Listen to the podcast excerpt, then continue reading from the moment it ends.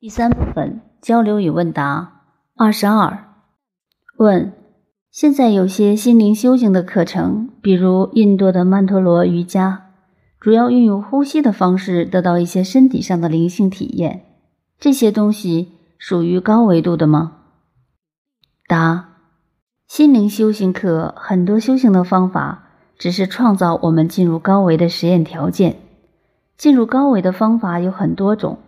观呼吸、数息、持咒、诵经都是方法，它只是一个进入状态的方法。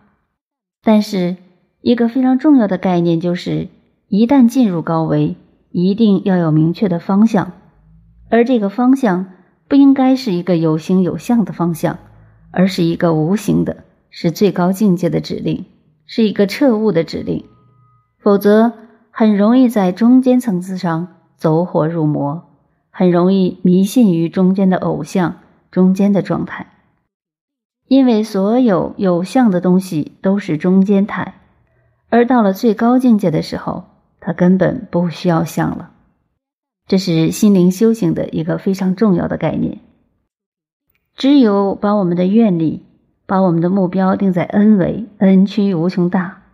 当你进入高维的时候。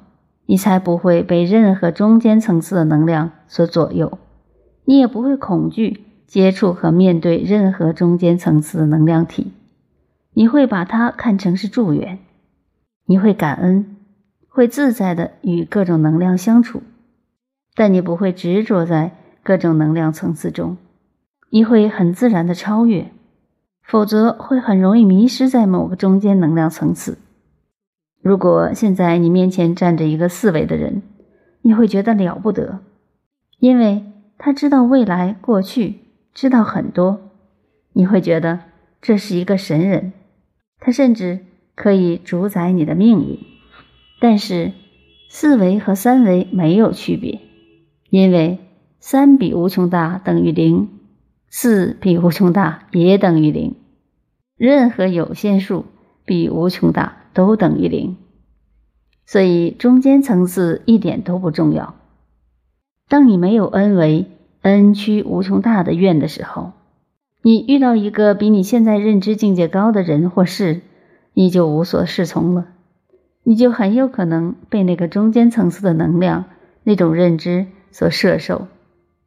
所以，只有发大愿，把目标定到高维的时候。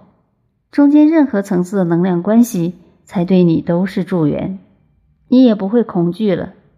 你跟他们的相处都是和谐的、自在的。